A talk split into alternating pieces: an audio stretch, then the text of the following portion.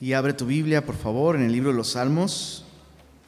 Si Dios lo permite, si Dios lo permite, y si le echo ganitas, y si no se me duermen, ¿verdad? Porque luego los veo así como, dijera un amigo mío, como en Babilonia, ¿no? Este, y entonces me veo como obligado a reiterar y repetir, y sí quedó claro. Y, este, ¿no? Y entonces me tarda un poquito más. Eh, ¿Les puedo pedir, por favor, si me, prenden esta luz? Porque de, ahí el, el, interruptor de arriba. Ay, así, ahora sí, ya puedo ver, puedo ver, milagro. Pues es que ya la edad, ¿cómo se los explico? Eh, estamos en el Salmo 87, Salmo 87, 88 y 89 eh, son el estudio de esta noche y con eso estaríamos terminando el libro 3 de los Salmos. Dice así, Salmo 87. Eh, puedes ver ahí en el título de, tu Biblia, en este salmo dice, a los hijos de Coré, salmo o cántico. Recuerda que eh, pues realmente la mejor traducción no es a los hijos de Coré, sino de los hijos de Coré. Esos son cantos que los hijos de Coré, descendientes de Coré, escribieron. Ya estudiamos la historia de quién fue Coré, pues híjole, ya ni me acuerdo cuándo la estudiamos, pero la estudiamos hace tiempo ya y es impresionante observar otra vez, recuerda que Dios, nuestro Dios, es un Dios de nuevas oportunidades. No me gusta decir que nuestro Dios es un Dios de segundas oportunidades, como si, bueno, la segunda y ya. No, pero nuestro Dios es un Dios de nuevas oportunidades porque sus misericordias son nuevas cada mañana. ¿No te encanta estrenar cosas? ¿A poco no? Eh, eh, sobre todo cuando te regalan libretitas, ¿no? Nuevecitas y dices, ¡ay, qué chido! Estoy estrenando. Todos los días puedes estrenar misericordia. Y precisamente los hijos de Coré son un ejemplo de esto. Ellos no tendrían por qué estar aquí debido a la terrible rebelión de, su padre, pero ellos alcanzaron misericordia. Nuestra historia no está escrita, sin importar nuestro pasado, ¿no? O la herencia espiritual mala o buena que tengamos, eso no importa. Importa lo que tú y yo hacemos con la misericordia de Dios el día de hoy. Y los hijos de Coré son un ejemplo de esto. Salmo 87 habla de la gran ciudad. No, no Monterrey, sorry. Capítulo 87 dice, su cimiento está en el monte santo. Ama Jehová las puertas de Sión más que todas las moradas de Jacob. Cosas gloriosas se han dicho de ti, dice ahí, ciudad de Dios, Selah. ¿Qué piensas de esto? Acuérdate, Selah es una invitación a hacer una pausa y meditar en lo que acabamos, acabamos de, leer. Y es increíble pensar que Dios tiene amor por un lugar específico. Eso es raro, ¿no? O sea, eso es como muy humano, como que tú y yo tenemos lugares, ¿no? Ubicaciones, ciudades, ¿no? Eh, justo este fin de semana pasado hicimos una salida al mm, Papalote. Sí, era Papalote, ¿no? Pero estoy bien perdido, ¿eh? Al planetario Alfa y había una, una chica haciendo, ya sabes, ¿no? La cadenita y, se juntaba gente y uno en un extremo agarraba un, lado de un aparato y el otro agarraba otro y se hacía el, circuito cerrado y nos daban toques. Y me acordé que justo allá en Tasco Guerrero, de donde soy originario, Tasco, un pueblito con crepúsculos arrebolados, allí en el centro había... Eh, pues en, el zócalo había unos como pues, candelabros, ¿no? Este, lámparas eléctricas. Y había una en particular que estaba junto a una banca de metal y hicimos el descubrimiento más loco. Si tú tocabas el poste de esta cosa y tocabas la banca de metal, te daba toques, No sé por qué eso es algo bueno, pero cuando, es, cuando eres joven, como que esas cosas son chidas, ¿no? Y este, no, espérate, se pone más chido, se pone más chido esto. Este, pues resulta que una chica muy bonita me invitaba a darnos toques ahí en, el zócalo, ¿no? Así, así. Pero ¿sabes por qué me invitaba a darme toques? Pues no porque le gustaran los toques, le chocan los toques. Dicho sea de paso, con esa jovencita me casé. ¿Ah? Y a, esta chica le, pues, le chocan los toques, pero agarrarse de la mano de este, de este muñequito valía la pena. Y recuerdo ese lugar con mucho cariño. Yo amo ese lugar. O sea, si tú me vieras caminar por las calles de Tasco y yo paso por ahí por donde está ese poste, haría así.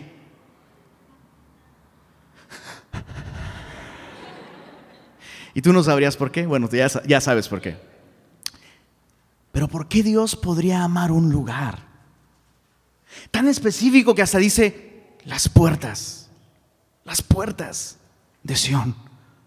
Las ama más que todas las moradas de Jacob juntas. ¿Por qué? Escucha esto. ¿Por qué Dios ama esa ciudad? ¿Por qué? Porque esa ciudad es el lugar donde se llevó a cabo nuestra redención. Es el lugar donde su amado Hijo, Cristo Jesús, cargó sobre su propio cuerpo nuestros pecados y derramó su sangre para nuestra salvación. Claro que Dios ama esta ciudad.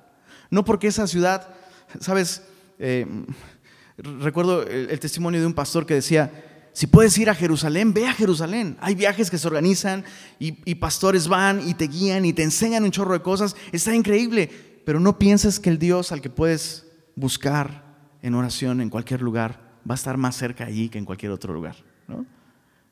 Entonces no es porque este lugar tenga algo mágico, y, ¿no? No, es porque en ese lugar sucedió, escucha esto, históricamente. Eso es impresionante, me, me vuela la cabeza. Yo soy un nostálgico, ¿te has dado cuenta? ¿Sí? ¿Sí se nota o no se nota? Más o menos. Soy un nostálgico sin remedio, etapa terminal casi casi. Bro. Y eh, volviendo al ejemplo de mi amada esposita, híjole, cuántas cosas guardé. Guardaba, o sea, me invitaba a un chicle. Ah, ¿quieres un chicle? Sí. Voy a guardar la envoltura por siempre, ¿no? O sea, soy nostálgico así de ese tipo. Y, y me mata, me mata la idea de que hay un lugar en este planeta, ahora mismo, hay aún piedras que fueron pisadas por el Dios que se hizo hombre para cargar nuestros pecados.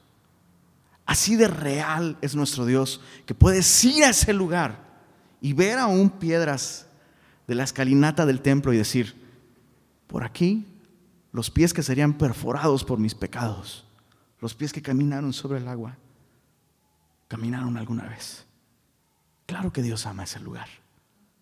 Y lo ama por esto, porque ese lugar fue el escenario donde su amor redentor nos conquistó a ti y a mí.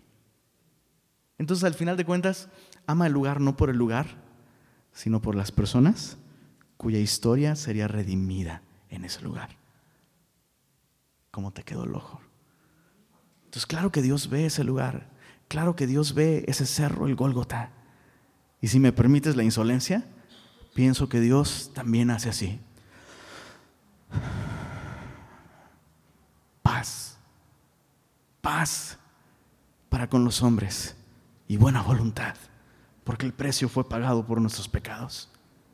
Dice el verso 4, yo me acordé, me acordaré de Raab, no está hablando de Raab, la ramera de Jericó, sino eh, está haciendo referencia a Egipto. Hay otros salmos también en los que Dios se refiere a Egipto como Rahab. Probablemente porque espiritualmente Egipto es como una ramera, ¿no? múltiples dioses, no tiene fidelidad a, un solo Dios, eh, puede ser. Otra razón es por el significado de Rahab, que significa orgullo. En aquel tiempo, pues ¿cómo te lo explico? Que Egipto era como el, el United States del día de hoy, ¿no? Eh, eh, era la nación más poderosa en su tiempo. Cuando Dios, con mano fuerte, y poderosa quebrantó el poder de Egipto para sacar de ahí a su pueblo. Otra vez tiene que ver con redención. Dice, yo me acordaré de Raab, orgullo, y de Babilonia, que significa confusión entre los que me conocen. He aquí Filistea y Tiro con Etiopía. Este nació allá. Interesante que menciona que alguien de Etiopía nació allá. ¿A dónde allá? ¿A dónde allá? Otra vez, ¿cuál es el lugar geográficamente ¿Dónde está el afecto y la atención de Dios? Allá, Jerusalén. Entonces, dice, qué interesante, dice, este nació allá. Algunos dicen, probablemente se refiere al, al, etíope. ¿Recuerdas? Al eunuco etíope de Hechos, capítulo 8, a quien Felipe le comparte el Evangelio. Probablemente la primera persona de Etiopía en creer en el Evangelio después del sacrificio de Cristo y nacer de nuevo. Entonces, chécate, mucho ojo. Dice, y de Sión se dirá, este y aquel han nacido en ella y el Altísimo mismo la establecerá. Esto es a la ciudad. Jehová contará al inscribir a los pueblos. Este nació allí. Selah. ¿Qué piensas de eso? ¿Qué piensas de eso? Ahora, tal vez te estás agüitando porque dices, no, pues yo no nací allí. Entonces, cuando, cuando Jehová inscribe, ¿no? Interesante esta idea de que Dios tiene una lista, un registro de cada ser humano que, que ha venido a la existencia, ¿no? Y Dios, Dios sabe dónde naciste, ¿no? Interesante que, Dios ponga específicamente, este nació allí, allí en ese lugar. Pero eh, años más adelante Jesús vendría a pagar por nuestros pecados y eh, al hacer discípulos y darles poder para ir y predicar las buenas nuevas, les da poder sobre los espíritus inmundos incluso y para sanar enfermedades. Y ellos, después de ser enviados, regresan, Señor, hasta los, hasta los chamucos se nos sometían en tu nombre. Y Jesús les dice algo muy interesante, no se gocen de que los espíritus se os someten, gócense de que sus nombres están escritos en los cielos. Entonces, pues yo, no, yo no nací en Jerusalén, mi nombre no está inscrito como este nació allá, ¿no? Pero mi nombre está inscrito en los cielos. Y aún más, mi nombre está esculpido en las manos de mi Salvador. Entonces, qué, interesante cómo, cómo, Dios, Dios no olvida. Y Dios no descuida a ninguno de sus hijos. Dice el, el verso 7, cantores y tañedores en ella dirán, todas mis fuentes están en ti.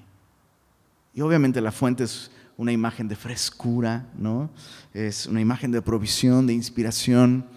Y, sabes, nosotros también tenemos una fuente de inspiración eterna, inagotable. Aquel que es el agua de vida. Aquel en quien confiando, dijo Jesús, de su interior brotarán, brotarán como ríos de agua viva. Y sabes, eh, eh, eh, ese será el tema de alabanza por toda la eternidad. Aquel que en Jerusalén, la ciudad de paz, murió para darle paz verdadera al hombre.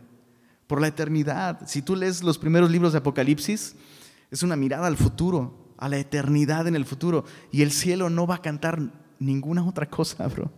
Digno es aquel que fue inmolado y con su sangre nos ha redimido para Dios de toda lengua, linaje, pueblo y nación. Ese va a ser el tema de, alabanza. Y es un, es un tema del que no nos deberíamos agotar nunca, chicos. Es un tema que no deberíamos dejar de cantar jamás. Salmo 88. Eh, em,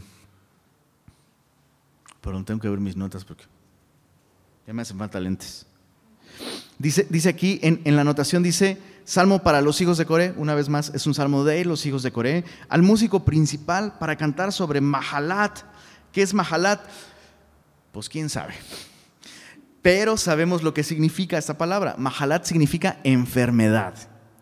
Y da la casualidad que este salmo menciona a una persona que muy probablemente está en un estado de enfermedad y al punto de enfrentar la muerte.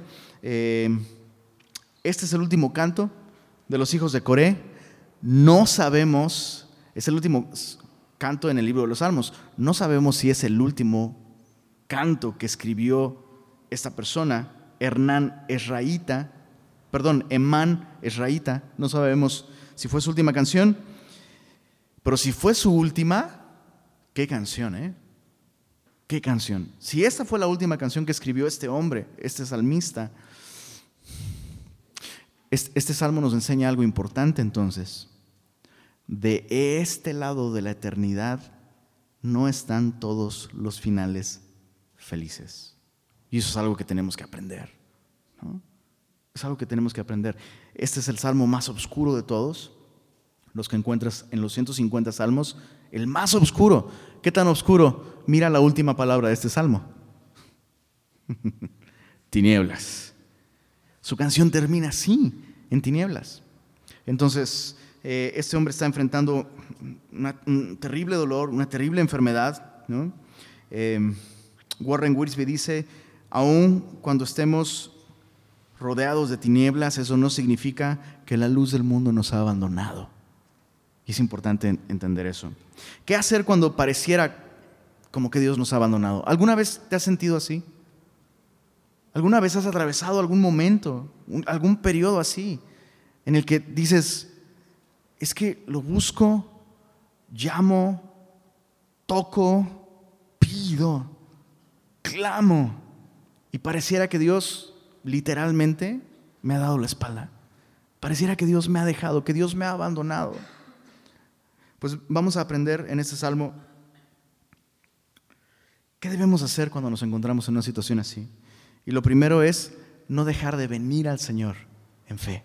Versos 1 y 2 dice así, oh Jehová, Dios de mi salvación, día y noche clamo delante de ti, llegue mi oración a tu presencia, inclina tu oído a mi clamor. Cuando uno lee todo este salmo, uno se da cuenta que lo más sorprendente es que este hombre sigue clamando al Señor. Eso, eso es impresionante. Que en condiciones semejantes él siguiera orando, solo se explica con una cosa, fe, confianza. Confianza en que aunque él pareciera no estar contestando, él escucha. Y eso es uno de los rasgos importantes de la fe. La fe persevera, ¿ok? La fe persevera. Persevera, entre otras muchas cosas, persevera en la oración. Ahora, chécate esto. Cuando no perseveramos en oración, perseveramos en alguna otra cosa.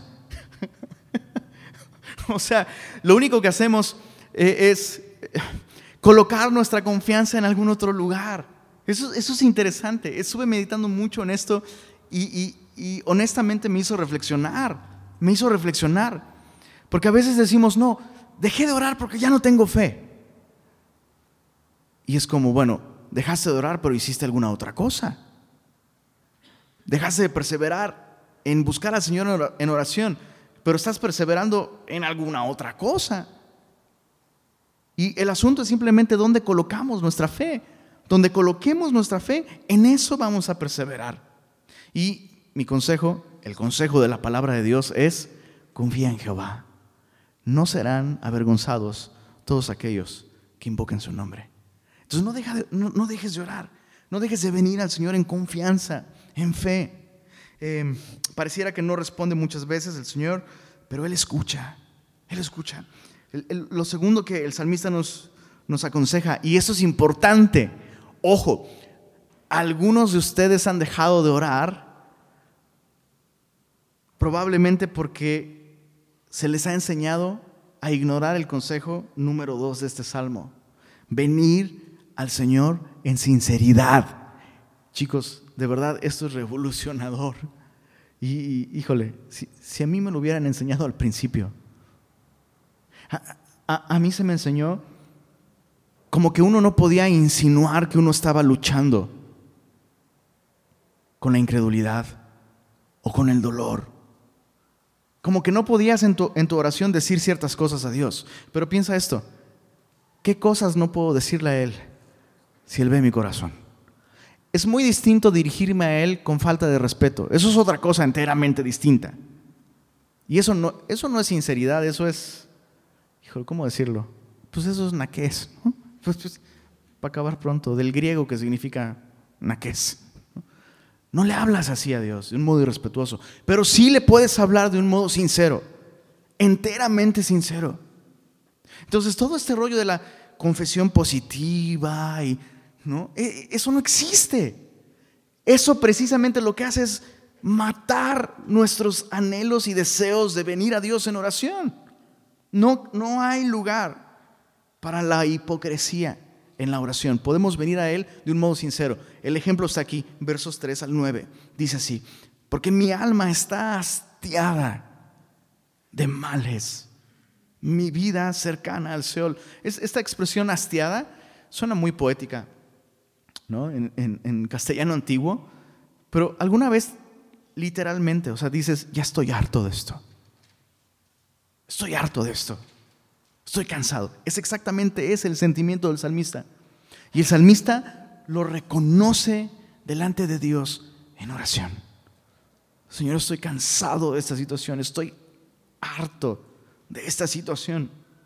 Soy contado entre los que descienden al sepulcro. Está describiendo una condición física tan grave que el cuate ya, el cuate ya está viendo su funeral prácticamente, ¿no?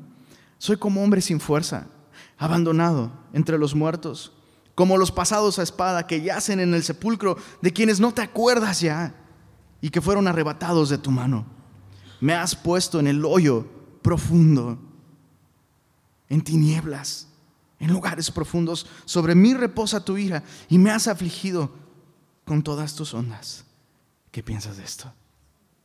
Está describiendo una situación así como cuando, cuando las olas del mar no te dejan ponerte de pie. Y, ya estás desesperado. Y no logras ponerte de pie de la ola que te acaba de arrastrar cuando ya viene otra. Y otra. Y otra. Y lo interesante es que el salmista le atribuye esto a quién? Al Señor. Eso nos va a revelar cosas importantes. Dice el verso 8, mira el verso 8, has alejado de mí mis conocidos, me has puesto por abominación a ellos, encerrado estoy y no puedo salir. El salmista se siente como aprisionado por Dios en una prisión de aflicción, de problemas, de broncas y peor aún, porque dices, bueno, me está yendo de la patada, pero bueno, tengo amigos que me animan, me escuchan, oran por mí. Pero el salmista dice, qué interesante, qué interesante, bro. Has alejado a mis conocidos. Encerrado estoy, no puedo salir. Mis, mis, ojos, mis ojos, ojos, enfermaron a causa de mi aflicción. He llamado, oh Jehová, cada día. He extendido a ti mis manos. Quiero aclarar que cuando el salmista reconoce que es Dios quien ha hecho todo eso, obsérvalo de nuevo. Eres tú quien me ha puesto en el hoyo profundo. ¿Mm? Eres tú el que me ha afligido con sus ondas. Eres tú el que ha alejado a mis conocidos. Eres tú el que me ha puesto por abominación a ellos. Es importante aclarar que el salmista no está acusando a Dios. El salmista está reconociendo, por un lado, sus sentimientos. Me siento aprisionado, Señor. Siento que me has encerrado en una prisión. Pero por otro lado está reconociendo la soberanía de Dios. Y necesitamos esto tú y yo. Especialmente cuando estamos en momentos así vulnerables o de necesidad y no obtenemos la ayuda, la empatía, el apoyo de aquellos que dicen ser nuestros hermanos en Cristo. Y, uso este lenguaje porque es el lenguaje que usamos cuando estamos en esa situación. ¿no? Y nos amargamos con la gente porque si me apoyaran más, si me escucharan, ¿dónde están? Y la pregunta correcta es, ¿quién es el que permite que estés acompañado o solo? Es el Señor. Entonces eso, eso, me hace libre para no amargarme con aquellos que no están ahí cuando yo espero o demando que otros estén a mi lado. El Señor está en control de esa situación. Y es esencial que yo reconozca cuando Dios me está apartando, cuando Dios está alejando de mí a cada, cada recurso, cada persona en la que yo me apoyo y confío, es por una razón. Dios, dijo algún predicador alguna vez, Dios no será todo para mí hasta que Él no sea lo único que tengo. Y qué valiosos son entonces esos momentos en donde realmente lo único, la única persona en la que yo me puedo apoyar es Dios. Entonces, en ese sentido, pues otra vez, o sea, tampoco agarremos esas actitudes, ¿no? Hey, no necesito a nadie, Dios está conmigo. No, hey, Dios nos llama a la comunión y al compañerismo. Pero entonces cuando yo no encuentro ese apoyo en mis semejantes, yo puedo descansar en una cosa y recordar una cosa. Dios está orquestando esto. Dios me está llamando a quitar los ojos de las personas y colocarlo, colocarlos en Él. Qué útil es esto, ¿no? El salmista se encontraba sin salud, sin luz, en tinieblas, sin amigos y sentía que estaba sin Dios y que no podía escapar. Y el salmista reconoce en oración abiertamente todos estos sentimientos. El tercer consejo del salmista. No supe qué título ponerle a esta sección. Versos 10 al 14, el título que puse es Reordena tus prioridades. Entonces el primer consejo es, ven al Señor en fe. Vas a terminar confiando en cualquier otra cosa. No podemos vivir sin fe. O confiamos en Dios, o confiamos en el doctor, o confiamos en el dinero, o confiamos, ¿no? Y donde está nuestra fe es donde vamos a perseverar. Pon tu confianza en el Señor. Ven al Señor en fe. Sigue clamando. Lo segundo, ven al Señor en sinceridad. Reconoce, me siento solo. Y entonces eso te va a dar perspectiva. Ah, por algo Dios me está, me está aislando de otros incluso. Estoy en disciplina. Lo tercero, reordena tus, prioridades. Otro título posible era, no, ya ni me acuerdo. Abre bien los ojos, renueva tu perspectiva, una cosa así. Pues es parecido, ¿no? Renueva tu perspectiva, reordena tus prioridades. Mira los versos 10 al 14. Ahora, antes de leerlos, quiero hacerte una pregunta. Ejercicio mental. Ya sabes que aquí en Semilla insistimos en que no hay que desconectar el cerebro cuando entramos a la iglesia. Hay que pensar. Pregunta. Si tú estuvieras el día de hoy al borde de la muerte, ¿okay? y pudieras tener una entrevista personal con Dios y hacerle una petición, la que tú quieras, lo más seguro es que le pedirías más tiempo para vivir, ¿no? Lo más seguro. ¿O no? Pues lo más seguro. La pregunta es, ¿para qué quieres más tiempo? Si estás a punto de perder tu vida y pudieras recuperarla, ¿por qué razón querrías recuperarla? ¿Por qué razón querrías alargar tus años? ¿Por qué razón, si has perdido la salud, quisieras recuperarla? ¿Por qué razón quisieras estudiar lo que estás a punto de estudiar? ¿Por qué razón quisieras más recursos económicos? ¿Por qué razón quisieras casarte? ¿Por qué razón estás pidiendo en oración lo que estás pidiendo? ¿Por qué razón? ¿Cuál es el fin? ¿Cuál es el propósito? Mira la perspectiva del salmista en sus peticiones. Versos 10 al 14 manifestarás tus maravillas a los muertos. ¿Se levantarán los muertos para alabarte? Selah. ¿Qué piensas de eso? Ahora, ¿qué contestamos a esa pregunta? La respuesta es, sí, se levantarán los muertos para alabarle. Pero escucha esto, este salmista está escribiendo desde el Antiguo Testamento. La revelación de, Dios con respecto a lo que sucede después de morir era todavía muy pobre. La revelación de Dios con respecto a esas y otras cosas es progresiva en la Biblia. En aquel tiempo, pues se entendía que si un hombre moría, perecía con él su memoria. Y muriendo la generación que le conoció, si has leído el libro de Eclesiastés, si estás muy agüitado, mejor aguántate que lleguemos a otra porción más chida. Eh, pero allá decía, ¿quién se va a acordar de ti, bro? ¿Quién se va a acordar?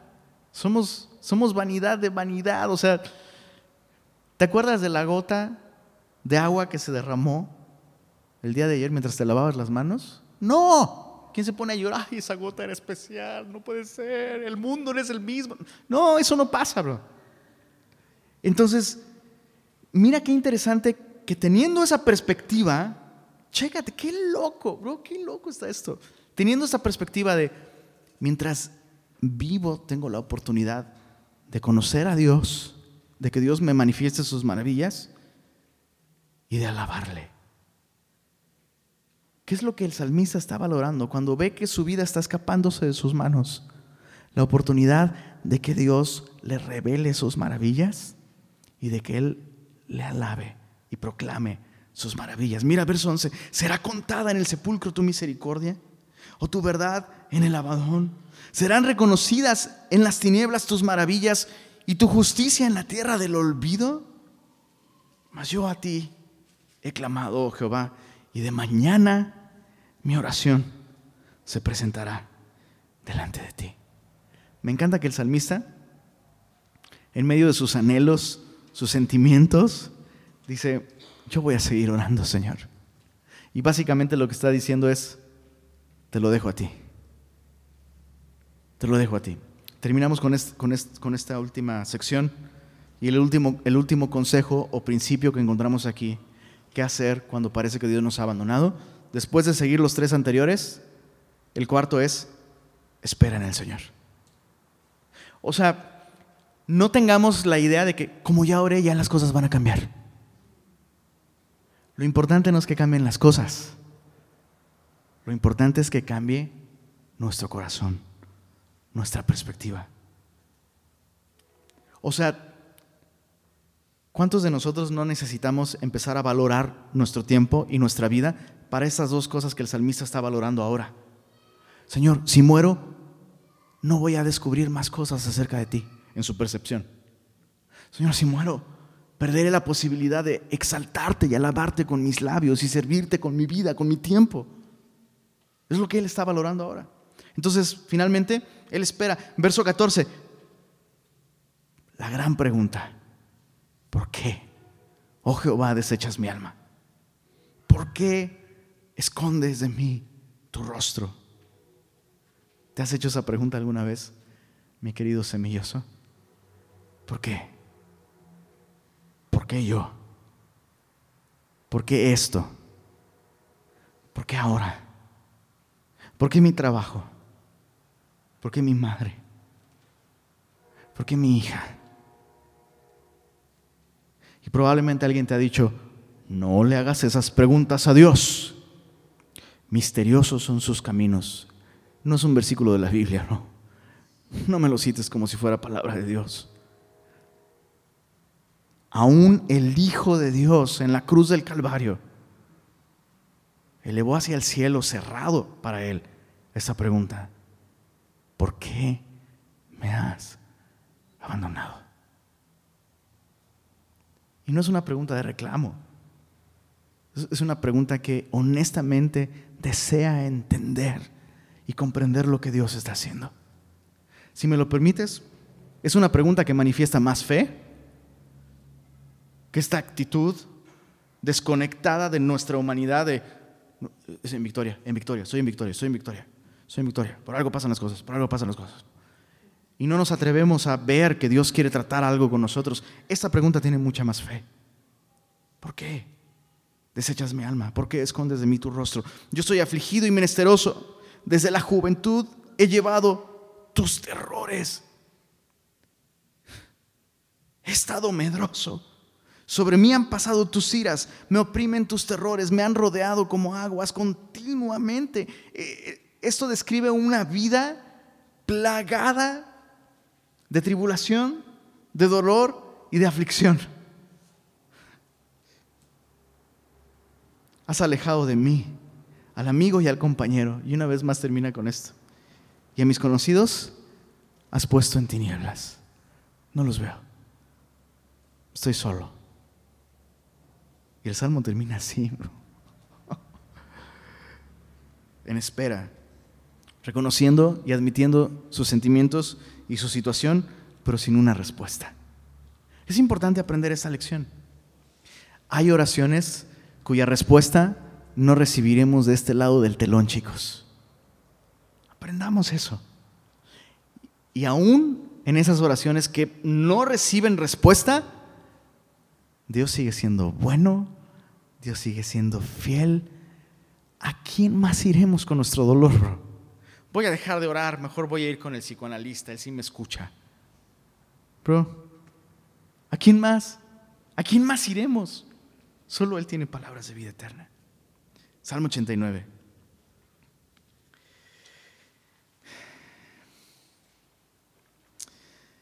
Dice eh, ese salmo que es eh, un másquil de Etán, Esraíta.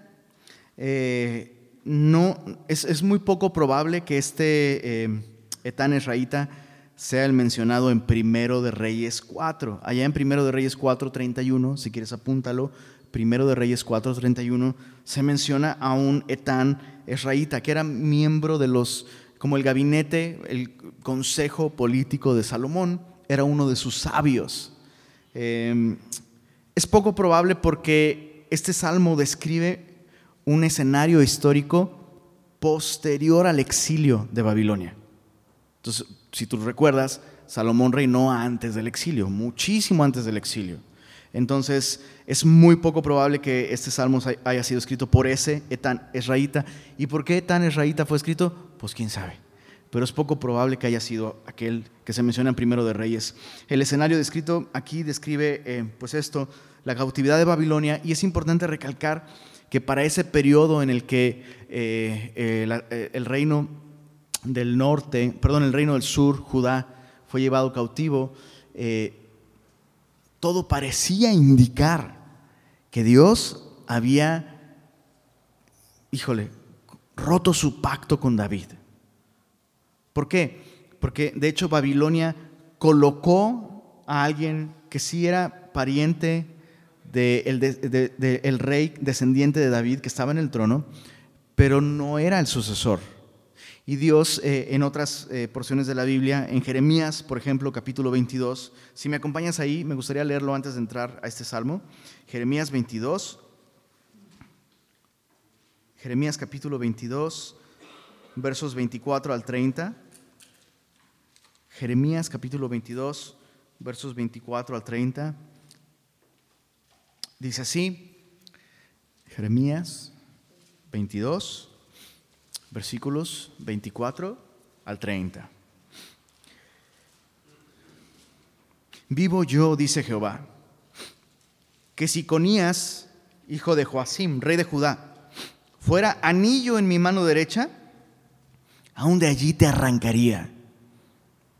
Te entregaré en mano de los que buscan tu vida y en mano de aquellos cuya vista temes, sí, en mano de Nabucodonosor, rey de Babilonia, y en mano de los caldeos.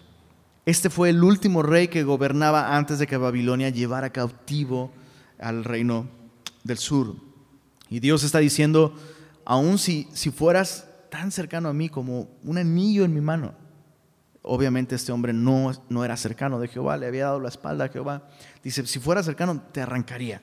Dice, te haré llevar cautivo a ti y a tu madre que te dio a luz, a tierra ajena en que no naciste, y allá moriréis y a la tierra a la cual ellos con toda el alma anhelan volver, allá no volverán. ¿Es este hombre, Conías, una vasija despreciada y quebrada? ¿Es un trasto que nadie estima? ¿Por qué fueron arrojados él y su generación y echados a tierra que no habían conocido? Tierra, tierra, tierra. Oye palabra de Jehová. Así ha dicho Jehová, escribid lo que sucederá a este hombre privado de, descendencia, hombre a quien nada próspero sucederá en todos los días de su vida, porque ninguno de su descendencia logrará sentarse sobre el trono de David ni reinar sobre Judá. ¿Por qué esta profecía es importante? Porque Dios había prometido al rey David que no faltaría de sus hijos quien se sentara en su trono para siempre. Entonces, otra vez, este asunto de cuando parece, parece que Dios nos ha abandonado, no es así. Porque verás, Jesús es descendiente del, del, rey David, sin duda, pero recuerda que no desciende del rey David en cuanto a la carne, porque su mamá, que si era de la tribu de Judá, ¿verdad? Y eso lo hacía heredero al trono de David. No es parte de esta descendencia a la que Dios está desechando. Entonces lo que quiero decir es que Dios cumple tanto en sus juicios como en sus promesas de salvación y redención. Entonces, con eso en mente, Salmo 89 dice así, vamos a simplemente señalar algunas cosas. Ese salmo nos da Cuatro consejos para responder a la fidelidad de Dios cuando parece que Él ha dejado de ser fiel. Es un poco siguiendo el mismo tema, ¿no? Cuatro consejos. ¿Cómo, ¿Cómo, responder a la fidelidad de Dios cuando pareciera que Dios ha dejado de ser fiel? Lo primero en los versos 1 al 18, alábale. Dios es fiel en su carácter. Pero parece que Dios nos ha desechado. Alábale, Dios es fiel. Versos 1 al 18 dice, las misericordias de Jehová cantaré perpetuamente. De generación en generación haré notoria tu fidelidad con mi boca. Lo importante, lo importante de hablar de aquellos actos de fidelidad y de bondad que Él ha hecho con nosotros. Dice, porque dije, para siempre será edificada misericordia. En los cielos mismos afirmarás tu verdad. Y luego Dios habla. Me encanta porque casi todos los Selah que vemos en la Biblia, en los salmos, pues siempre es el salmista hablando desde su perspectiva, ¿no? Y casi, casi como, no, hombre, todo está, todo está oscuro, ya no hay esperanza. Dios se fijó sobre mí, no me suelta. ¿Qué piensas de esto? ¿No? Y pues uno así de, chale, no, sé qué decirte, ¿no? Pero me encanta cuando Dios dice algo y Dios dice, ¿qué piensas de esto? Mira, el verso, verso 3, hice pacto con mi escogido. Juré a David mi siervo diciendo, para siempre confirmaré tu descendencia y edificaré tu trono por todas las generaciones. Dijera el profeta Cantinflas, ¿cómo te quedó loco, chato? ¿Ah? Dios lo ha prometido por todas las generaciones. Celebrarán los cielos tus maravillas, oh Jehová. Y, fíjate, me gusta, me gusta como esta progresión de alabanza que vemos. Primero, el salmista se compromete a alabar a Dios. Y luego vemos la alabanza de los cielos, versos 5 al 8. Celebrarán los cielos tus maravillas, oh Jehová. Tu verdad también en la congregación de los santos, porque ¿quién en los cielos se igualará a Jehová? ¿Quién será semejante a Jehová entre los hijos de los potentados? Dios temible en la gran congregación de los santos, formidable sobre todos cuantos están alrededor de él. Oh Jehová, Dios de los ejércitos, ¿quién como tú? Poderoso eres Jehová, y tu fidelidad te rodea. Recuerdo que un pastor solía decir que hay algo, y eh, uno lo escucha y se sorprende hay una cosa, hay una cosa que todos los hombres podemos ver y que Dios no puede ver. Y es así como, ah, blasfemia, Dios todo lo puede, ¿no? Casi, casi. Lo voy a repetir de nuevo, acuérdense, hay que echar a correr el ratoncito de la cabecita. Hay algo que todos los hombres pueden ver que Dios no puede ver. ¿Qué será esto? su igual. Dios no puede ver su igual. Tú volteas alrededor, bro, ya lo dijimos el domingo, con lana o con menos lana, ¿no? Del norte o del sur, todos somos iguales, bro. Pecadores, bebedores de café, adictos a la carne asada, ¿no? Somos igualitos, bro. Tenemos el don de la queja, ¿no? Somos igualitos, bro. Morimos, todos morimos roncamos, bro, todos somos iguales. ¿Qué será? ¿Qué será, bro? ¿Qué será? No poder ver a nadie igual a ti. Solo Dios sabe lo que es eso. Y el salmista alaba a Dios por eso. Eres único, Señor. Tu fidelidad. Es decir, y, y, tratemos de otra vez bajar esos términos teológicos a nivel de calle, bro. Fidelidad significa que Dios es de a de veras, bro. Dios es de a de veras, porque nosotros vemos a nuestros iguales, pero lo que vemos muchas veces no es real. Pero Dios es real, Dios es fiel, es confiable, es de adebis. Dice el verso, eh, verso 9 en adelante vemos ahora la alabanza ya no en los cielos, ¿quién como tú en los cielos? Sino ahora en la tierra. Tú tienes dominio sobre la braveza del mar. Cuando se levantan sus ondas, tú las sosiegas. Tú quebrantaste a Rahab como herido a muerte. Otra vez una referencia a Egipto, al Egipto del Éxodo. ¿no? Eh, con tu brazo poderoso esparciste a tus enemigos. O sea, chécate, Dios tiene control de la naturaleza, Dios tiene control de los eventos militares, políticos. Dice en el verso 11, tuyos son los cielos, tuya también la tierra. El mundo y su plenitud, tú lo fundaste. El norte y el sur, tú los creaste. El Tabor y el Hermón, montes de la tierra prometida, dice, cantarán en tu nombre. Hemos hablado ya mucho sobre esto en, algunas otras ocasiones. Todo parece indicar, no lo puedo asegurar, este es un libro poético, ¿ok? Entonces recurre a la poesía para muchas de las cosas que dice. Pero vemos a lo largo de la escritura que la creación tiene, la creación, la creación como tal, tiene elementos personales. O sea, como que la creación no es simplemente algo, sino alguien que responde al poder de Dios. Dios dice y la creación responde. Vemos ejemplos en, eh, las batallas de David, cuando, eso está muy loco, eh, los que mató el bosque, ¿recuerdas? En una ocasión David va huyendo de Saúl y, se topa con el, el, ejército de Saúl, los hombres de Saúl, y tiene que defenderse. Y la Biblia dice, los que mató el bosque fueron más que los que mató la espada. Interesante. Jesús dijo, y Jesús no estaba hablando de un modo poético.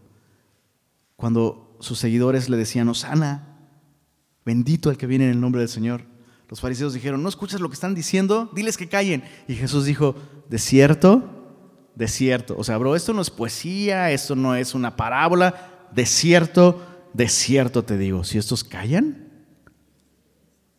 las piedras hablarían. Y vemos en el libro de Apocalipsis cuando Dios restaura todas las cosas, vemos a la creación, dice Juan, y, a todo lo creado en el cielo, en la tierra y debajo de, la tierra. Escuché decir, el Cordero y el que está sentado en el trono es digno de alabanza. No sé tú, yo anhelo ver la creación así restaurada, como debe ser. El día de hoy podemos alabar por fe junto con la creación. Pero aquí el salmista está, reconociendo eso. Y, y, ante esta realidad está adorando a Dios. Dice, tuyo es el brazo potente, fuerte, es tu mano exaltada, tu diestra. Versos 14 al, al 18, vemos ahora la alabanza de su pueblo. Y eso es importante. Si le alaban los cielos, si le alaba la tierra, ¿cuánto más deberíamos alabarle tú y yo?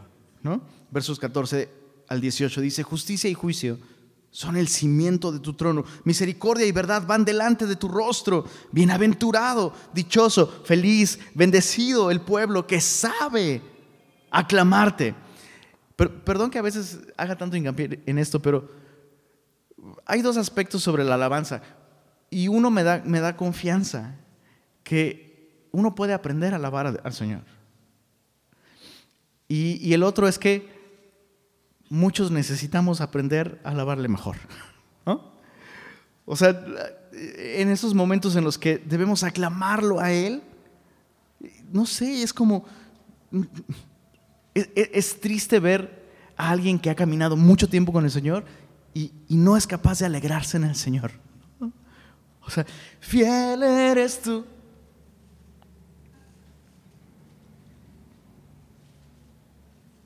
¿No? Y es como, Estamos cantando de su fidelidad, bro. No me digas que no has probado su fidelidad nunca en tu vida. O sea, mínimo, digo. entiendo que hay momentos en los que uno está luchando como con el salmista, ¿no? Es que sí me gusta esa rola, pero ahorita lo que quiero es un blues, ¿no? Estoy en la oscuridad, ¿no? Me has abandonado, tus olas pasaron. Pero, pero cuando, cuando, cuando ves un estilo de vida así, en que no eres capaz de aclamar al Señor, yo, quisiera animarte a que si ese es tu caso, pídele al Señor, Señor, enséñame a aclamarte. Sobre todo si sabes aclamar los goles, ¿no? Y no aclamas al Señor, pues ¿cómo? No me digas que un balón ha cambiado tu vida más que lo que Cristo hizo por ti en la cruz. Entonces, verso, verso 16, oí un amén por ahí, varios de hecho. Verso 16 dice, en tu nombre se alegrará todo el día, justo de lo que te estoy, te estoy hablando. y en tu justicia será enaltecido, porque tú eres la gloria de su potencia y por tu buena voluntad acrecentarás nuestro poder, porque Jehová es nuestro escudo y nuestro rey es el santo de Israel. Entonces Dios es fiel en su carácter, alábale, alégrate en él. Versos 19 al 29, Dios es fiel a sus pactos, confía en él, puedes confiar en él. Entonces hablaste en visión a tu santo y dijiste, he puesto el socorro sobre uno que es poderoso. He exaltado a un escogido de mi pueblo. ¿De quién está hablando? Verso 20. Hallé a David, mi siervo, lo ungí con mi santa unción. Recuerda que en ese tiempo se ungía a los reyes como un símbolo de que el Espíritu Santo, el Espíritu de Dios, venía a capacitarles para un propósito divino. Verso, 21, mi mano estará siempre con él, mi brazo también lo fortalecerá, no lo sorprenderá el enemigo, ni hijo de iniquidad lo quebrantará, sino que quebrantaré delante de él a sus enemigos y heriré a los que le aborrecen. Mi verdad y mi misericordia estarán con él.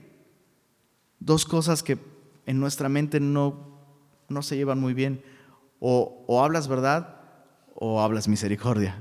Pero en Cristo aunque aquí está hablando de David, esto apunta al Hijo de David, a Jesús, el ungido de Dios. En él misericordia y verdad son para nosotros también.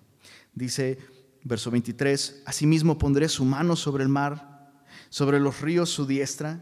Está hablando de cómo a través de David Dios hizo crecer el territorio de Israel. Y eh, este es un, dato interesante toda la descripción del área de la tierra prometida que Dios le da a Abraham, jamás el pueblo de Dios la ha llegado a ocupar hasta el día de hoy. Lo máximo, escucha esto, escucha esto, lo máximo que el pueblo de Israel ha ocupado de la tierra que Dios les ha dado es el 10%. Lo máximo que han ocupado es el 10%. Y ahí hay un principio espiritual, porque es muy probable que tú en tus mejores momentos que dices, no, no, en ese tiempo yo andaba con el Señor con todo. Y Dios voltea y dice, ay, este chavito se emociona con un 10%. Hay 90% más, más gozo, 90% más madurez, más santidad, más libertad. Esto me emociona, pensar en esto, ¿no? Entonces Dios está hablando aquí de, de, lo mucho que Dios le, ha dado a la nación de Israel y por medio de David es cuando más se acercaron a, eso, al 10%. Verso 26, Él me clamará, mi Padre eres tú, mi Dios y la roca de mi salvación. Recuerda que la nación de Israel es, eh, es, es, representada en, en el Antiguo Testamento como el Hijo de Jehová. Cuando Moisés va a sacar al pueblo de Israel de Egipto, él, le dice a Faraón, deja ir a mi hijo. Y si no dejas ir a mi hijo, voy a matar a tu hijo. Entonces, la nación de Israel se percibe a sí misma como el hijo de Jehová, pero jamás nadie le ha dicho a Dios, mi padre eres tú, a título personal. Entonces, obviamente esto está hablando no de David, sino del hijo de David, Jesús, quien dijo que Dios era su padre. Verso, verso 27, yo también le pondré por primogénito el más excelso de los reyes de la tierra. Para siempre le conservaré mi misericordia y mi pacto será firme con él. Pondré su descendencia para siempre y su trono como los días de los cielos. Ahora tú y yo leemos estos versículos y vemos con mucha claridad a Jesús. ¿No es así? Lo vemos clarito como el agua.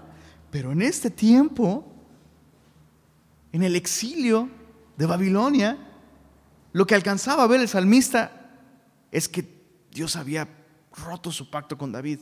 Y entonces procede con la siguiente sección. ¿no? Dios es fiel en su disciplina, acéptala. Versos 30 al 45. Si dejaren sus hijos mi ley y no anduvieren en mis juicios, si profanaren mis estatutos y no guardaren mis mandamientos, entonces, subraya esto con eh, en tu Biblia, dice, castigaré, ¿qué dice ahí? Con vara su rebelión.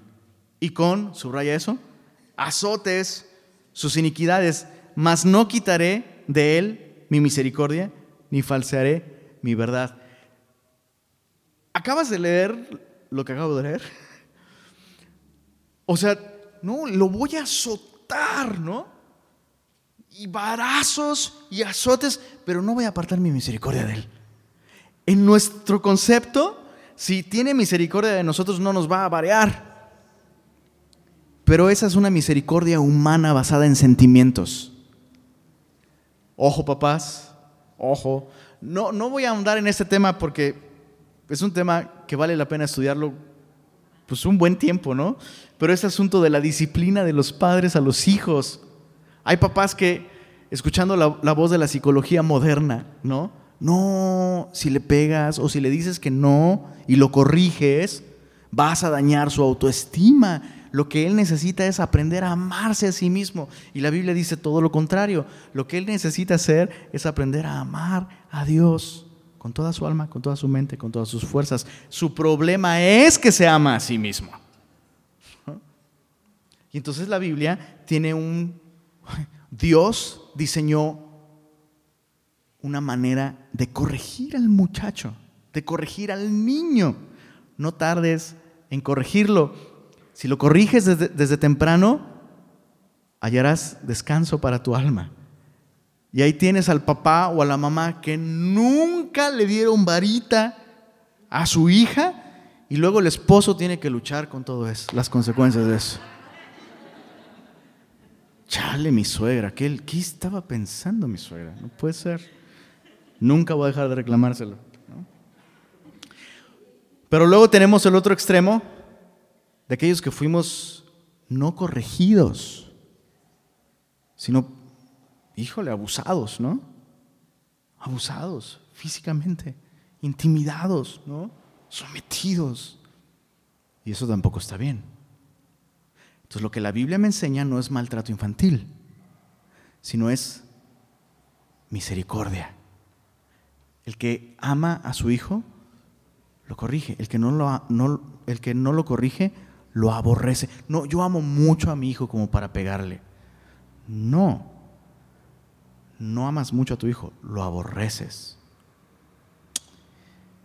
Si tienes preguntas sobre cómo aplicar la varita, ya alguna vez veremos ese tema. Solo basta decir, que no es un asunto de como Lenin dijo que hay que darles varita ahorita, si ven, como piñata. No, no, no, no, no va por ahí. Se tiene que aplicar calmadamente. Tienes que estar tranquilo. Después de orar, después de explicarle al niño por qué le vas a corregir, y tienes que usar una varita especialmente para eso. No, pues en lo que, en lo que la encuentro se me va. Pues ese es el punto. Ese es el punto, exactamente. Y entonces tu hijo ya no interpreta tu corrección como algo personal, sino como algo que se tiene que hacer porque Dios dice. Y el niño empieza a temer ya no a papá, sino a Dios. Hay mucho que podríamos hablar sobre eso, pero ¿le damos? No, hombre, no, ya es bien tarde. Verso Verso 34, no olvidaré mi pacto, ni mudaré lo que ha salido de mis labios. Vamos a leer hasta el verso... Eh, todo sigue con esta misma idea de la disciplina de Dios. Acéptala, recíbela. Dice el verso 42, has exaltado la diestra de sus enemigos, has alegrado a todos sus adversarios, embotaste a sí mismo el filo de su espada, no lo levantaste en la batalla, hiciste cesar su gloria y echaste su trono por tierra, has acortado los días de su juventud, le has cubierto de afrenta ¿Qué piensas de eso? Muchos opinan que en estos últimos versículos eh, todo parece indicar que se está, eh, todo eso se cumplió de un modo específico en Joaquín. Joaquín, el último rey de Judá en el trono, que fue eh, el que finalmente vio esta, em, pues esta victoria de Babilonia sobre Judá y se lo llevaron cautivo y nunca volvió a Jerusalén. Eh, muchos dicen que se refiere a él. Eh, tendría 26 años cuando eso sucedió, entonces es como su vida terminó siendo muy joven. Pero eso nos recuerda realmente a otra persona que murió en la flor de su vida a los 33 años y fue abatido hasta la tierra, cubierto de afrenta y de vergüenza. nuestro Señor Jesucristo. Otra razón por la cual es importante la varita para nuestros hijos, porque eso les ayuda a dimensionar la vara que Dios descargó sobre Jesús y pueden dimensionar lo que Jesús cargó en nuestro lugar. Verso 46. En adelante tenemos esta última sección. Dios es fiel en sus tiempos. Espera, espera. Leamos, ¿hasta cuándo, oh Jehová? ¿Te esconderás para siempre? ¿Arderá tu ira como el fuego? Recuerda cuán breve es mi tiempo. ¿Por qué habrás creado en vano a todo hijo de hombre? El salmista, hasta donde alcanza a ver desde su perspectiva, el hombre vive tan poco. Y ¡pum!